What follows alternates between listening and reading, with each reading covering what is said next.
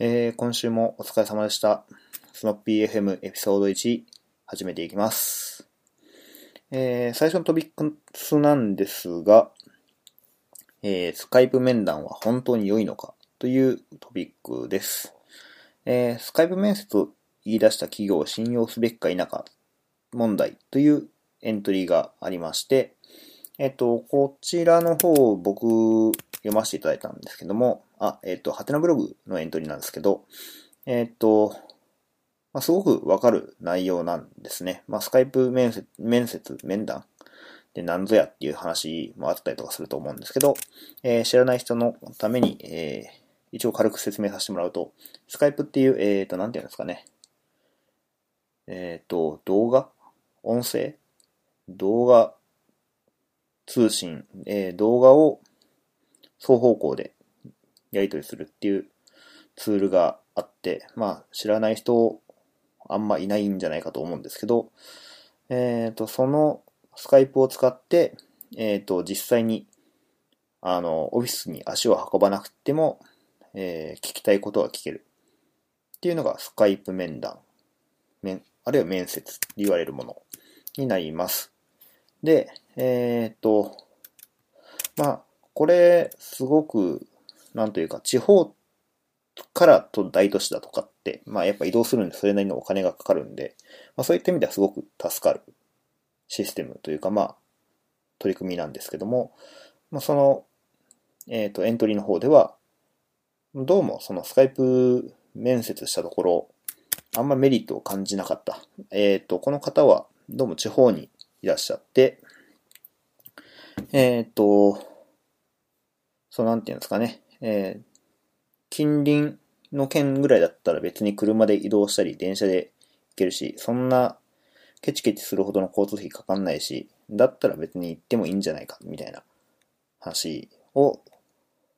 されてました。まあ東京とか大阪とか大都市にこう何万円とかかかってくると、ちょっと話が別なんじゃないっていうことですね。で、まあどうもその、このエントリーを書かれた方は、あの、あまり、なんていうんですかね、いい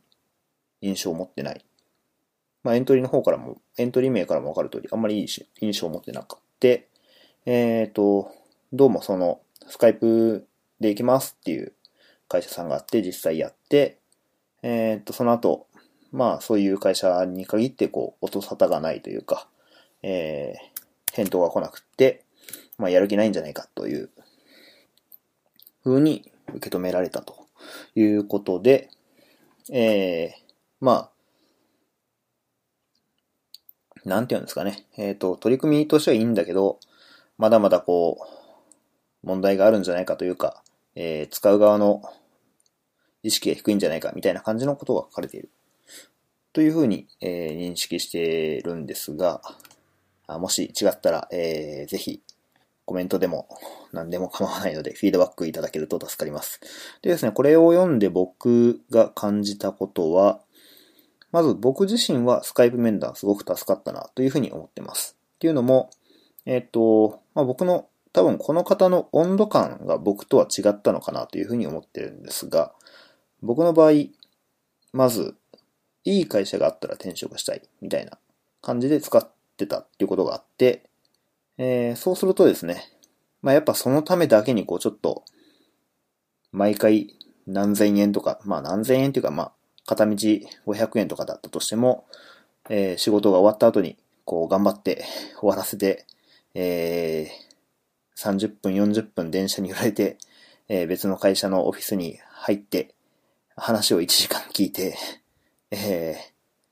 まあなんかど、うん、うん、ちょっと合わなかったなとかって言って、また戻ってとかっていうのが、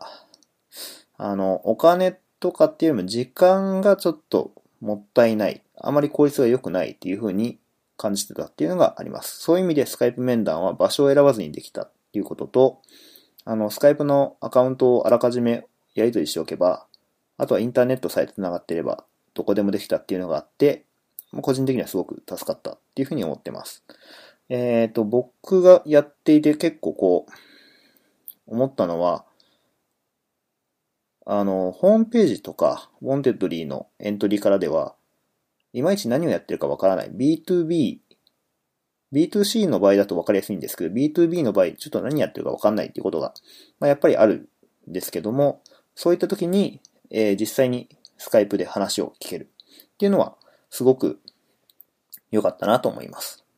あと、このエントリーの中では電話とスカイプ面談って変わらないんじゃないのっていう話があるんですけど、基本的には変わらないと思います。ただ、やっぱ身振り手振りがあった方が、こうなんていうか、ただ音声だけだと、こう、伝わらないものがあるというのも間違いなくあると僕は思っていて、まあそういった部分の補完ができる。なので、僕としてはスカイプ面談の方がまだ電話よりかはいいというふうに思ってます。で、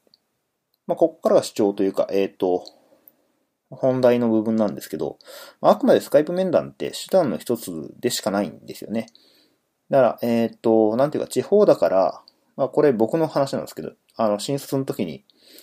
地方の会社だから諦めた、話を聞きに行けなくて諦めたっていう会社がいくつか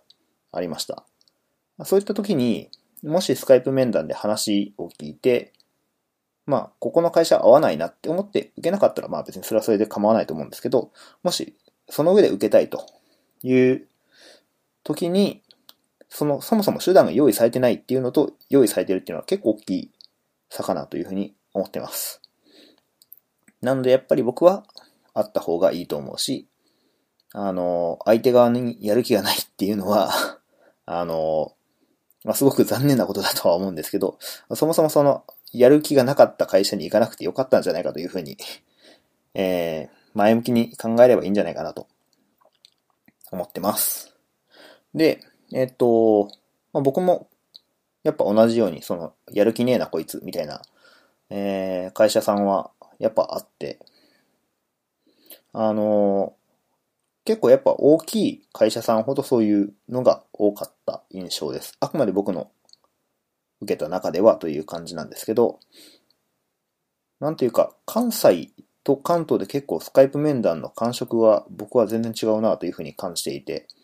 えー、実は Wantedly の、えー、CTO の川崎さんと、えー、スカイプ面談でお話しさせてもらったことがありましたけども、その時はここ結構相手の方が求める人物像だったりとか、ポジションに対するどういう、えー、期待があるかとかっていう、ちょっと文章ではなかなか書けない部分こうこうこういう経緯でこういう人材を募集しているみたいな、そういう、なんて言うんですかね。えっ、と、文章から漏れてしまう字の文というのか、書ききれなかった熱意だったりとかっていうのがあって、そういうのをスカイプ面談で保管できたっていう経緯があって、それはすごく良かったなっていうふうに思ってます。で、一方、えっ、と、DNA さんとか Yahoo さんとか、まあ、たまたま僕が転職活動した時に、あの、結構力を入れていらっしゃったのか、えっ、ー、と、まあ、スカイプ、スカイプ面談できますかっていうと、あ、全然大丈夫です。お願いしますってことで受けて、えー、じゃあ後で連絡しますねっていう話をされて、えー、その後返答がなかったってことがありました。で、まあ、僕自身もあんまりこう、もともと乗り気でないというか、まあ、話を聞いた上で、うん、ちょっとやっぱ自分の求める方向性とは違うなというふうには思ってたんで、まあ別に気にしてなかったんですけど、確かにやる気がないと言われれば、やる気がなかったのかもしれないっていうふうには感じました。はい。なので、うん、なんていうか、スカイプ面談を最初から相手が求めてきたら、やる気がないっていうのはちょっと乱暴かなというふうに思ってます。その辺はなんか、ハデブのコメントでもちょっと残しちゃったんで、もしかしたらなんか、あの、余計なことをしてしまったかなとか思ったんですけど、まあ、その、言ってることはすごく正しいと思っていて、あの、なので、こう、なんていうんですかね。うん。一つの手段なんで、そんなに手段の良し悪しにこだわるっていう必要性はないのかなっていう。便利に使えれば OK。便利に使えなかったらもうなんか別にそういう会社なんだなっていう見切りをつける判断材料にすればいいと思います。はい。えー、で、そのスカイプ面談、まあ面談続きであれなんですけど、転職活動中に、えっ、ー、と、印象が良かった会社をちょっと紹介しようかなと思ってます。えー、なんでそんなことしようかって思ったかっていう話なんですけど、あの、転職活動をして結構いいなって思ったんですが、まあ、もろもろの事情があって、こう、えー、相手からお断りされたりとか、まあ、もしくは僕からちょっとお断りさせてもらったりとか、っていう経緯があった。まあ、いい会社なんだけども、やっぱりちょっと、こう、条件が合わなくって、惜しいなっていうような会社さんっていうのはあって、で、その時にちょっとその情報って結構、なんていうんですかね、転職を考えている方には有用なんじゃないかなというふうに僕自身が思いまして、えっ、と、そういったことってやっぱ、なんていうかもっとオンラインで、こう、なんていうんですかね、共有されていった方がいいなっていうふうに思ったんで、えー、まあ悪い会社 を言っちゃうとこうちょっとトゲが立っちゃうし なんか面接したやつは誰だみたいなこう犯人探しされても嫌なんで、いい会社だけをちょっとピックアップしようかなと思ってます。えー、まず、エイシスさんという会社、えっ、ー、と、原宿の方にあるウェブ系の会社、Rails と P、一部 PHP をやってらっしゃる会社さんなんですけども、えっ、ー、と、ウェブ系です。なのかな？で、えっ、ー、と、まあ、こちらの会社、えー、まず、最初に言っておくと、えー、お断りされた形になります。で、なんでかっていうと、僕自身が、えー、リモートでやりたいというふうに希望していて、まあ、ちょっと、どれくらい実力があるかもわからないし、Rails、まあ、僕自身がまだまだ、こう、使、使えてるというか、ガリガリ書いてた人間でない。で、リモートワーク自身も、まあ、副業でその頃、ちょうどちょっとさ、やってたとはいえ、えー、がっつりやっていたフリーランスみたいな感じではなかったんで、まあ、それだとちょっと実力がわからない、えー、会社としてお任せするのはなかなか厳しいということでお断りされました。で、それ自身は全然気にしてないんですけど、えー、そうですね、この会社がいいなと思った、良い印象を持った理由に、えー、朝も、朝に黙々会だったり、夜に黙々会をされていて、あの、学習する、学習することで自分たちの仕事を減らしていくというか、より高い位置に持っていこうとしてるっていう風に僕は捉えました。で、結構頻繁に、あの、 Rail、Rails だったり、 React だったり、やってらっしゃって、えー、もともとそっちの勉強会の方で僕は、あの、この ACS さんを知る機会があって、たまたま Wantedly の転職エントリーを見て、まあ、求人でちょっと話を聞かせてほしいということで、えー、応募してみました。応募っていうのかな？まあ、話を聞かせてもらいました。はい。えー、ちなみにスカイプ面接です。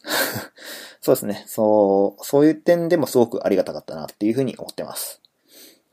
これで行ってなんか話が違う、リモートだ厳しいって言われて帰ったら、帰って数万円損したら多分 もう僕破産しちゃうんで、そういう意味ではやっぱスカイプ面接いいと思います。そうですね。あと他にもですね、未経験のエンジニアをアルバイトだったりとか研修を通して、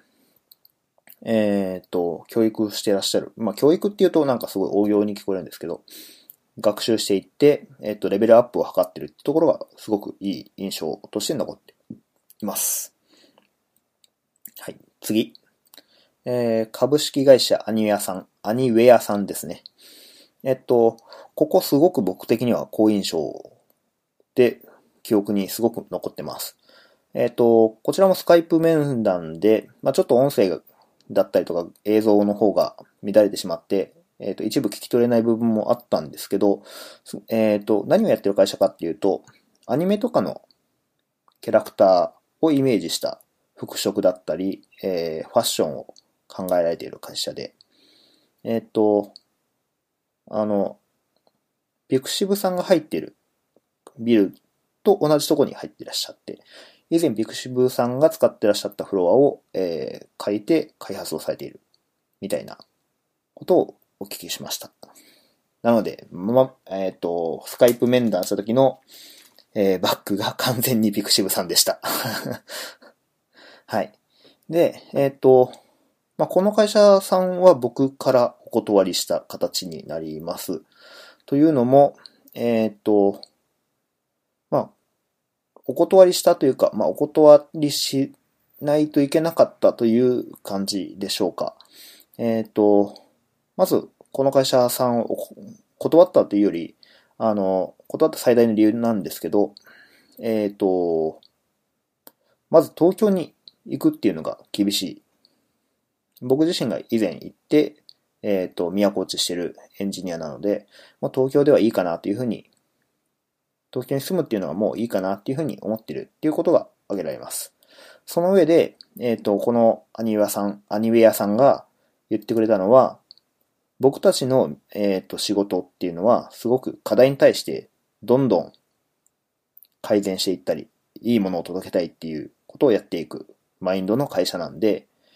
えっ、と、僕を雇うことは全然構わないし、全然できるんだけども、まあそれもリモートでできるんだけど、そうすると、ただの作業をお願いしてしまうことになって、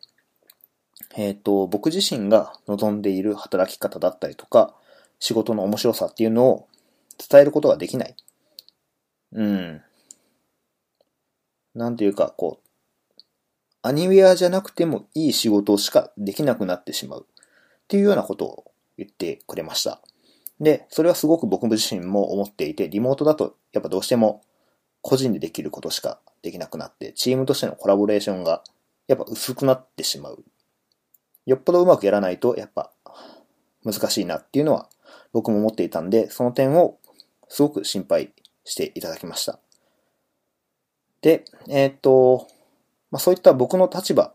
とかを考えてフィードバックを返してくれたっていうのがすごく好印象として残ってます。もし僕が東京に今から行ってどこか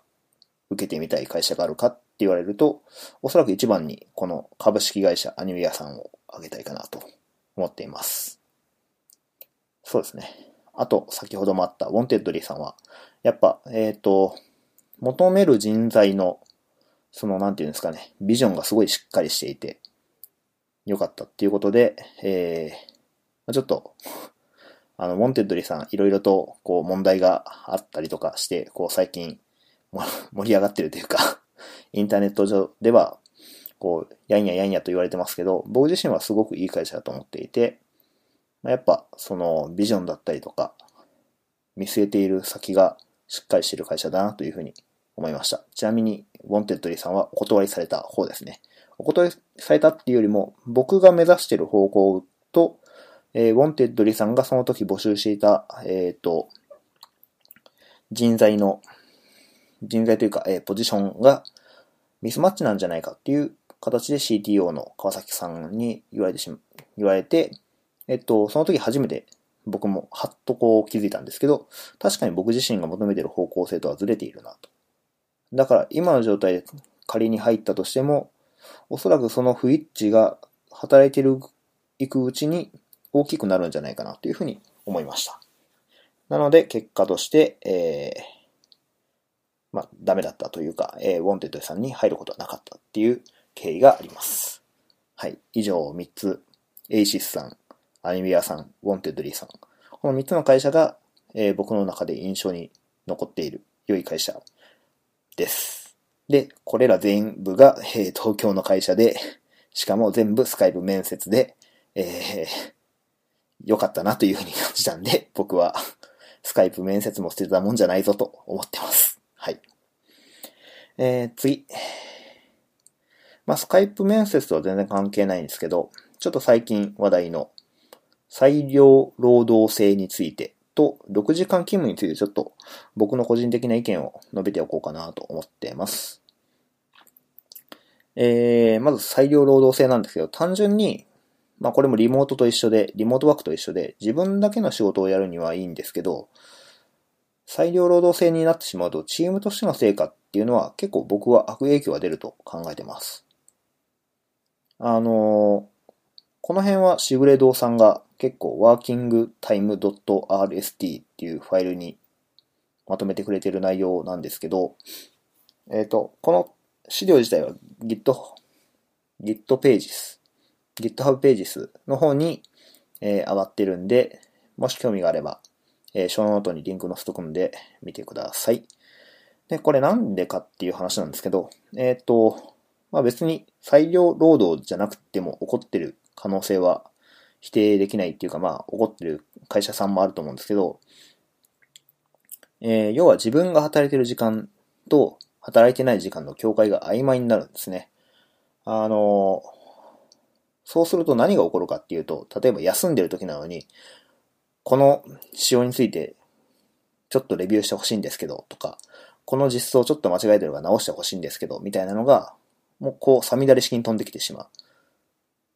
相手からすると、その人はオンタイムで働いてるから当然、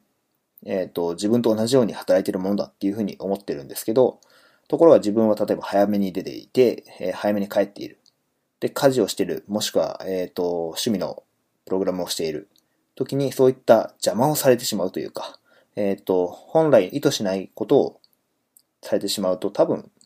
嫌だなというふうに思うんじゃないかなと思ってます。まあ、特に裁量労働性を求める人って、その、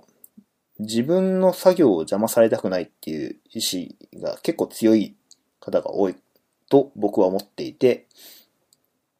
まあそれは僕の観測範囲ではそういう風に見えるっていう話なんですけど、あの、 grooves Forkwell を運営している grooves さんの、えー、辞められた方が退職エントリーを書かれていて、それに対して、えっ、ー、と、その上司の方かな？上長の方が、えー、まあ、なんでそうなってしまったのかっていう経緯を報告されてるっていう、まあ、ブログ上のやりとりがあって、まあ、それを見ていて、まあ、裁量労働制だったらそんなことないんだからさっさとしろよ、貸すみたいな、あの コメントがあって、いやいやいや、それはちょっと違うんじゃないっていうふうに思ったんで、まあ、引っかかってたっていうのが結構大きく僕の中ではあって、えっ、ー、と、確かに裁量労働制だと、そのグルーブさんで問題になった、えー、なんですかね、朝起きるのがすごく苦手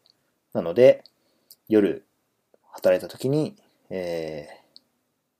その分を働いたとして認めてほしい。まあ、そういう風にしてほしいっていう要望があったんだけど、ちょっと会社組織としては認められなかった。で、その結果、辞められるという判断を、まあ、それ以外にもいろいろあったみたいですけど、えっと、されたということで、まあ、これに関してはもう、なんていうか、うまく落ち着いたなという、おうまく落ち着いたというのか、あの、良い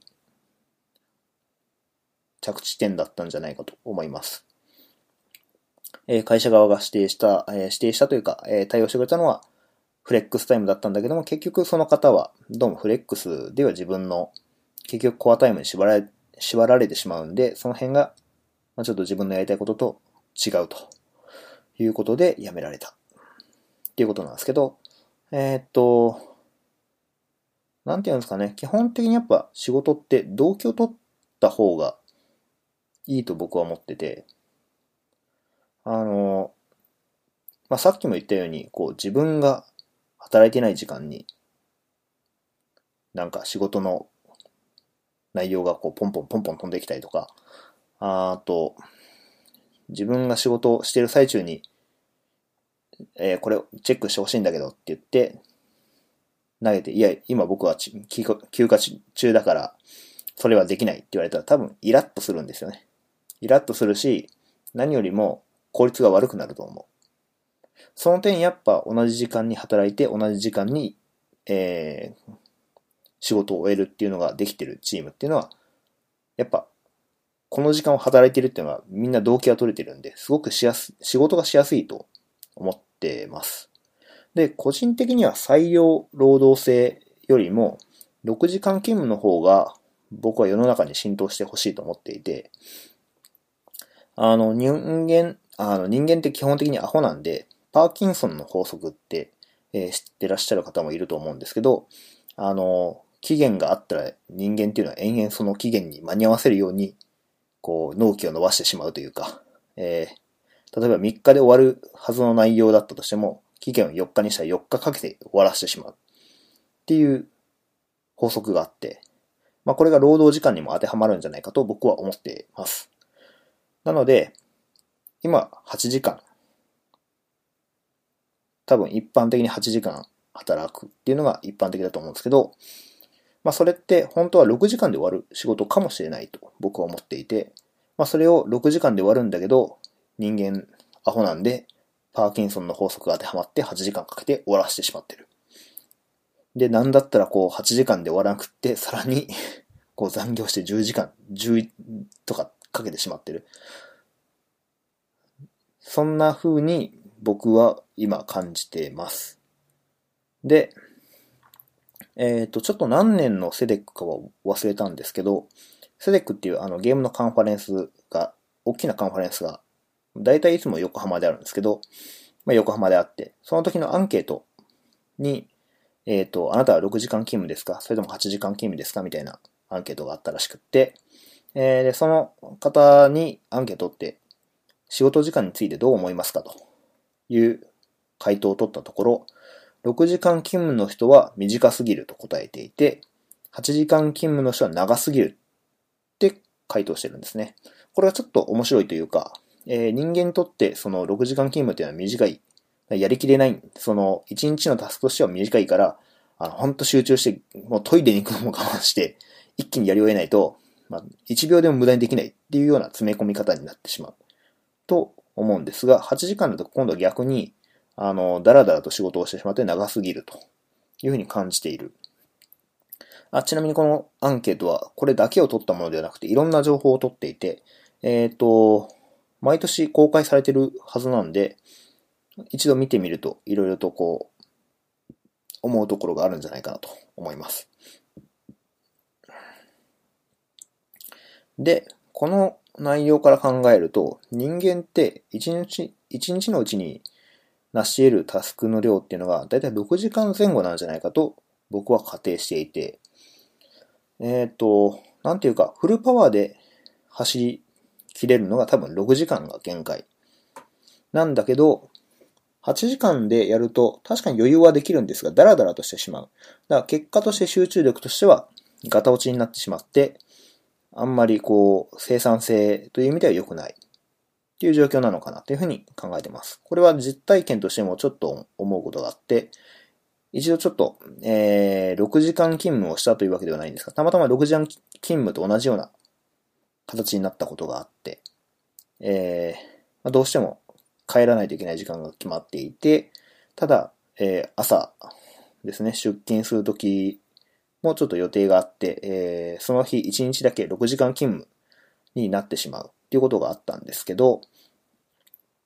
えっ、ー、と、当然、やらないといけないタスクっていうのは1日決まってるんで、その日中にやらないといけないことがあって、それを6時間でやりきらないといけない。いつも8時間でやってることを6時間でやらないといけない。ってなった時に、ものすんごいこう集中をして、えー、もう水も飲んでる暇がないぐらいな感じで、まあ、それがいいかどうかは悪い、あの、わかんないですけど、そういうふうに、すごい集中して、仕事をやり終えて、で、なんとか、あの、6時間で終わって、えー、まあ、特に問題等もなく終えれたんですけど、その時思ったのは、あの、すごく集中して仕事ができたなというふうに思っていて、あの、なんていうか、8時間だとやっぱ長いんじゃないかなっていう、その集中力的な問題で長いんじゃないかという、いうふうに感じました。で、逆に6時間だと全体的なタスクを考えると、多分、えー、短い。ちょっと足りない。15分から30分ぐらい足りないんだけど、そうすると15分から30分を詰めるために、すごく頑張らないといけない。で、そのすごくっていうのが集中することになって、結果として一つ一つのタスクの、えっ、ー、と、作業時間が短くなってる。だから6時間でなんとか終えることができた。っていうことだと思います。ただですね、えっ、ー、と、これが一般的というか、状態化してしまった場合に、えー、どうなるのかっていうのはちょっとわからないところはあるんで、もともと8時間でやるタスクを6時間でやりきったんだから、ギリギリなのは当たり前な、だと思うし、まあ、その8時間で切ってるのが果たして正しいのかっていうのもちょっとよくわからないところなんで、えー、まあ、この辺は、しぐれ堂さんみたいに6時間勤務をされてるところに話を聞いてみたいなと思うんですけど、僕自身は、6時間勤務は、えっ、と、6時間勤務が裁量労働制よりも一般的になってほしいと思ってます。はい。で、何より裁量労働制みたいに、まあ、これは裁量労働制に限らないんですけど、自由な労働時間にしてしまうと、あの、自分が働いてない時に連絡や相談が来るっていうのが結構ストレスで、あの、僕は、これが結構、その、なんていうんですかね、自分の時間を阻害されたくないというか、邪魔されたくないっていう人間なので、あの、それだったらもう動機取って、この日、この時間、この間に仕事をする。っていう風に決めて進めてほしいし、その方が仕事上の効率は絶対いいと思ってます。はい。えー、次。まあ、これもほとんど内容的には一緒なんですよね。結論というか、至るところは一緒なんですけど、リモートワークで最大化されるっていうのは個人の生産性だよっていう話。あのー、今日、ちょっとツイッターの方で書いたんだけども、あの、リモートワーク採用されたら自分の仕事に集中できて最高の生産性出していけるじゃんって人いるけど、大体の場合チームで生産性の方が高いので、リモートワークしても思ったよりバリューが出ないってなるので、過度な期待はやめるのだっていうようなことをツイートしたんですね。まあこれなんでそもそもこんな話になったのかっていうと、同僚の方が、あの、奥さんの実家がちょっと京都から遠くって、将来的にリモートワークで仕事がしたいと。で、えっ、ー、と、この同僚の方なんですけど、えー、ちょっとここで言うのは忍びないんですが、なんか鍵口、鍵口叩いてるみたいであれなんですけど、ちょっと技術的には、えー、平均よりも低いというふうに僕は思ってます。えっ、ー、と、まあ、まだまだ知識と経験が足りないのかなっていうふうに思っていて、えー、将来的にはどうかわからないんですけど、今現在、もしリモートで奥さんのその実家から働きたいって言われたら、僕は多分やめた方がいいと思う。っていうふうにアドバイスすると思います。で、これを聞いた時に思ったのが、えっ、ー、と、リモートワークで働くっていうことをたまに勘違いしてる人を見かけるんですけど、まあ見かけるぐらいだったら別にいいんですけど、あの、今回同僚という知り合いにいて、あの、過度な期待をしてたんで、えー、実際はそんな甘くないよっていうことを伝えたかった。伝えたかったし、あの、リモートワークはそんなに簡単ではないっていうのを実感してほしいなっていうのがあります。僕自身は、えっ、ー、と、リモートワークは推進派です。いろんな企業がリモートワークしていってほしいと思ってるし、あの、もっともっとリモートワークの可能性が広がってほしいと思ってます。ただ、その反面、副業などでリモートワークをしてみて分かった、その巷で言われるリモートワークの難し難しさっていうのも体感しました。やっぱリモートワークって、あの、オフィスに、オフィスで一緒に働くっていうことの大切さ、それを、えー、すごく実感しました。まず、えー、よく言われる、リモートワークすれば他人に邪魔されないから最高、みたいな話があると思うんですけど、これ、これもまた、あの、リモートワーク難しいとかってやると、こうすぐヒットするんですけど、オフラインだとすぐ聞けたことが、オンラインだと聞きにくくなるっていう問題があります。なので、他人に邪魔されない反面、あの、他人に助けてもらえなくなるというか、助けにくくなるというか、助けてもらえにくくなるかな？日本語として合ってるのかわかんないですけど、えー、っと、やっぱりそういうコミュニケーションの部分がオフラインに比べてちょっと遠くなるというか、えー、っと、密度が薄くなってしまうっていうのはあります。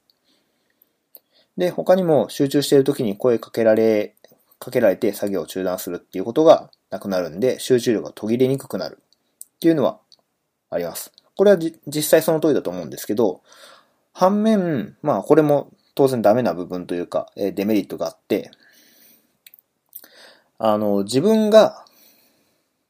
えー、集中してない、もしくはちょっと聞きたいんだけどっていう時に、相手が忙しいのか忙しくないのか、集中してるのか集中してないのかっていうのがわからなくて、聞きたいことが聞けなくなるというか、えっと、今返答がないんだけど、これは果たして席を立っているのか、それとも集中してコーディングしてるからなのかがわからないっていうような問題があります。そういった時に、えっと、当然信頼関係とかがあある上でなんですが、僕らはおそらく多くの人が忖度して、きっと今忙しいから後でいいやっていうふうに後回しにしてしまうと思うんですね。特に、あの、重大なことでない限りはそういうふうにすると思います。後で聞いても構わないからっていうふうに。だけど、結局のところ、それが作業効率を落とすことになっている。はい。なので、まあ、あまり、こう、なんていうか、作業そのものの集中力は上がるかもしれないけど、結果としてはどうなのかっていうのは、ちょっと疑問なところがある。っていう感じかな。で、まあ、ほとんど同じなんですけど、邪魔が入らないことで生産性が上がるぞっていう話なんですけど、これって結局、あくまでその生産性は個人の話であって、えー、開発ってほとんどの場合チームで行うんで、まあそういう意味で言うと、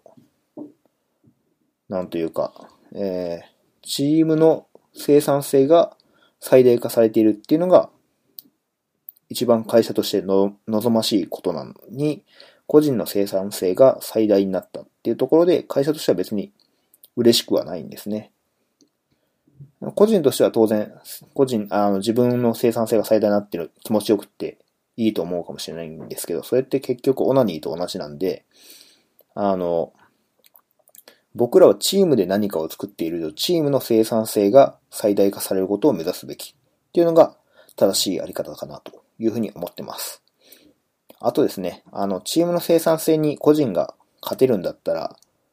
あの、そもそもチームなんか組まずに一人でやってればいいだけの話なんで、チームを組むっていうことは自分に足りないところを補ってもらってるってことなんで、えー、その点で、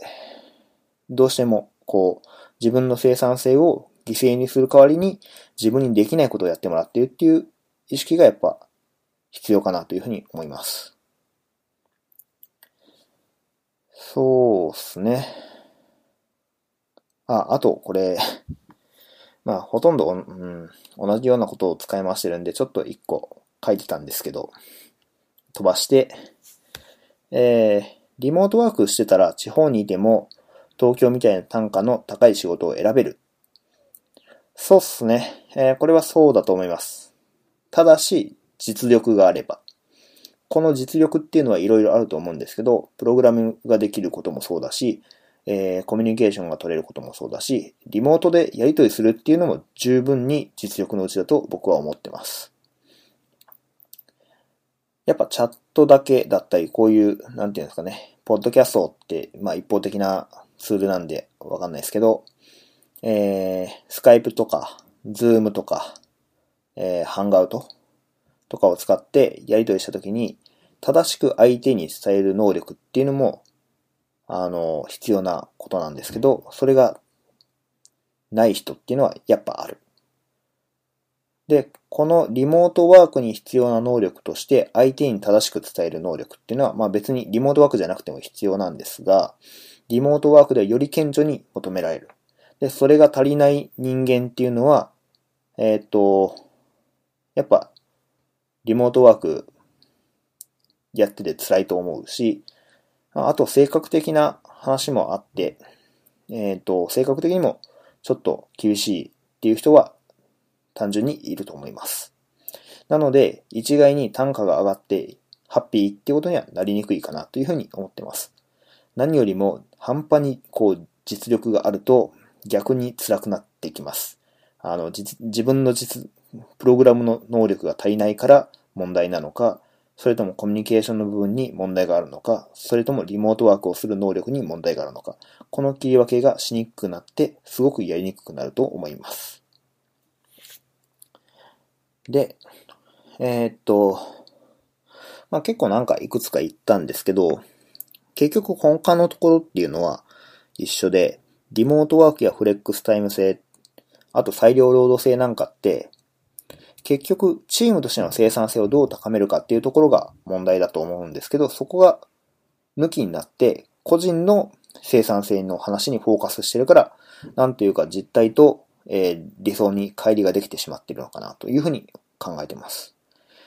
基本的に大規模開発でもない限り、チームっていうのは動的に、動機的に動く方が圧倒的に生産性が高いと僕は思ってます。で、この場合の生産性っていうのはチームであるっていうことが重要な点で、えっ、と、個人的感覚なんですけど、個人の生産性が仮に80%だったとしても、チームの生産性が100%になっていた場合、よりうまく、よりうまく、えー、より早く、そしてより良い開発が行われるのはチームの方だっていうふうに僕は思っています。思っているっていうか、実体験的にそうなってるので、えー、経験則、実体験的っていうより経験則的ですね。経験則的にそうなってるっていう感じです。で、チームっていうのは結局コラボレーションっていうか、えー、っと、連鎖反応というか、ケミストリーというか、ちょっとわかんないですけど、なんて言えばいいのかわかんないですけど、えー、っと、結局、合唱とか演奏とかみたいに、数が集まることで1の力を10にも20にもするっていうところだと思うんですね。なので、こう、自分ではできない発想だったり、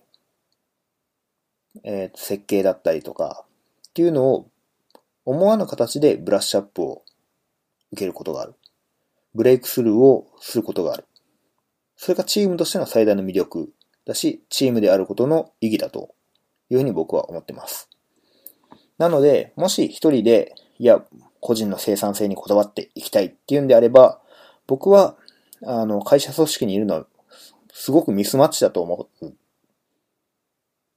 し、あの、多分その方が会社組織にいてもあまりうまくマッチしないんじゃないかなと思います。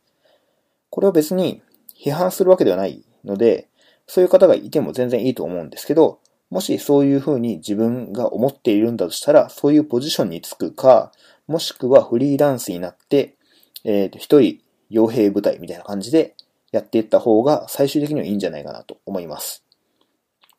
あの、ところてんっていうツイッターアカウントの方が、そんな感じのことを書いていて、あの、フリーランスで、えー、入ったから、こう、雑務をしなくてよくって、自分が、えー、部分的に、やれる傭兵としての働き方を用意してもらってて、それにだけ集中してできてるっていうようなことが書かれていたんで、おそらくフリーランスの方がそういう方はマッチすると思う。逆に会社組織にいたらそれはすごくストレスになって、えー、っと、いろんな人に喧嘩を売る形になってしまうと思うんで、まあ、ちょっと考え直した方、自分の考えを変えるか、もしくは立場を変えるかした方がいいんじゃないかなというふうに思います。で、あの、まあ、冒頭のリモートワークで働く人に対して言いたいことっていうのが、あの、少なくともリモートワークによって生産性が上がるっていうのは、もう完全に真っ赤な嘘で、あれは個人の生産性を上げるっていう意味でしかなくって、会会社の組織で働く以上、基本的にチーム組むと思うんですけど、えー、僕らが目指すべきなのはチームとしての生産性、あるいはプロダクトとしての生産性なので、えー、チームとしての生産性を考えずに生産性が上がるっていうのは、えー、なんというか、ミスリードをさせているっていうふうに僕は思ってます。なので、リモートワークっていうのは基本的に生産性が落ちます。これはチームの生産性が落ちるんで、間違いなく落ちると言い切っていいと思う。で、ただ僕が知ってるのって、途中からリモートワークを導入したり、あるいは最初からリモートワークを導入してるけど、経験日数があまりないっていうパターンの会社やチームが多かったんで、これをうまく長く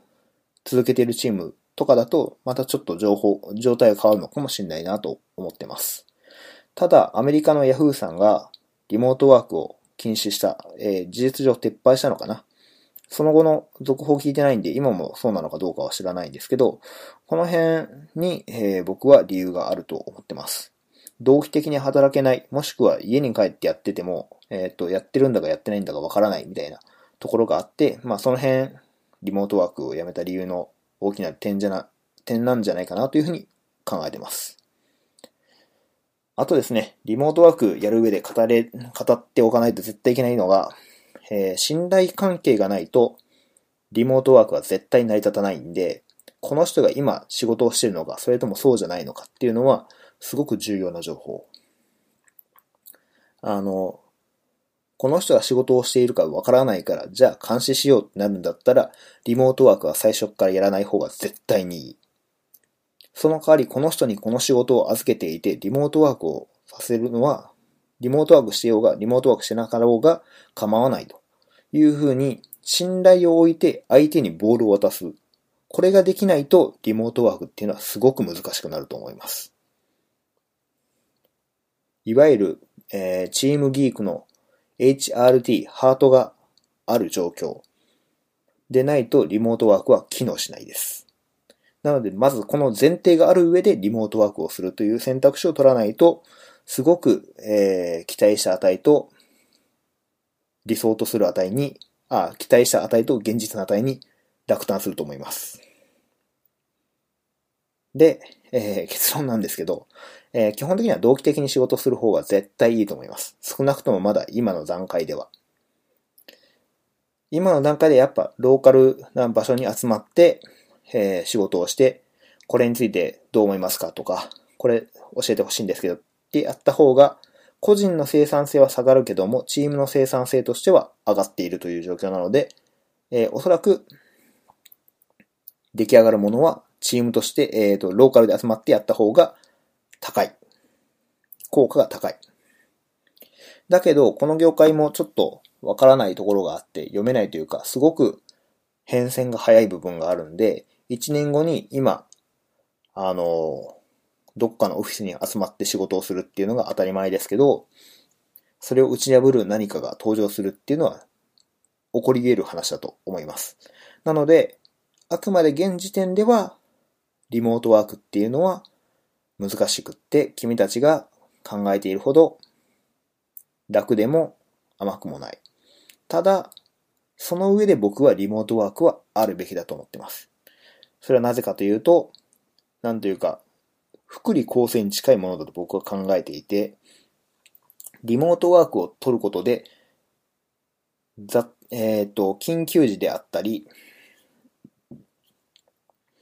何か天候、天候や災害の時に出社をしてリスクを負う必要性を軽減する。そういうことをする、ができる福利厚生だと思っています。その上で副次的な効果として、どこでも仕事ができるんで、最悪自分の状況が変わってしまう。例えば、親の介護をしなければいけない。結婚相手の、えー、住むところに転居しなくてはいけない。ってなった時に、えー、取り得る選択肢として、えー、リモートワークが存在するっていう選択ができる。これが副次的な効果として大きいんじゃないかなと思ってます。まあ、この辺は、なんていうか、まあ、いろんな方がおっしゃってて、こう、日々紛糾してる内容なんで、なんか僕がいちいち言うことでもないのかなっていう気はしたんですけど、えー、裁量労働制が最近ちょっと話題になっていて、えー、まあ、スカイプ面談の話とかちょっと話したかった内容があったんで、えー、今回題材に挙げてみました。ということで、今回はこれで終わろうと思います。はい。それでは皆さん、良い祝日を、あ、違うか。えー、良い週末をですかね。はい。ご清聴ありがとうございました。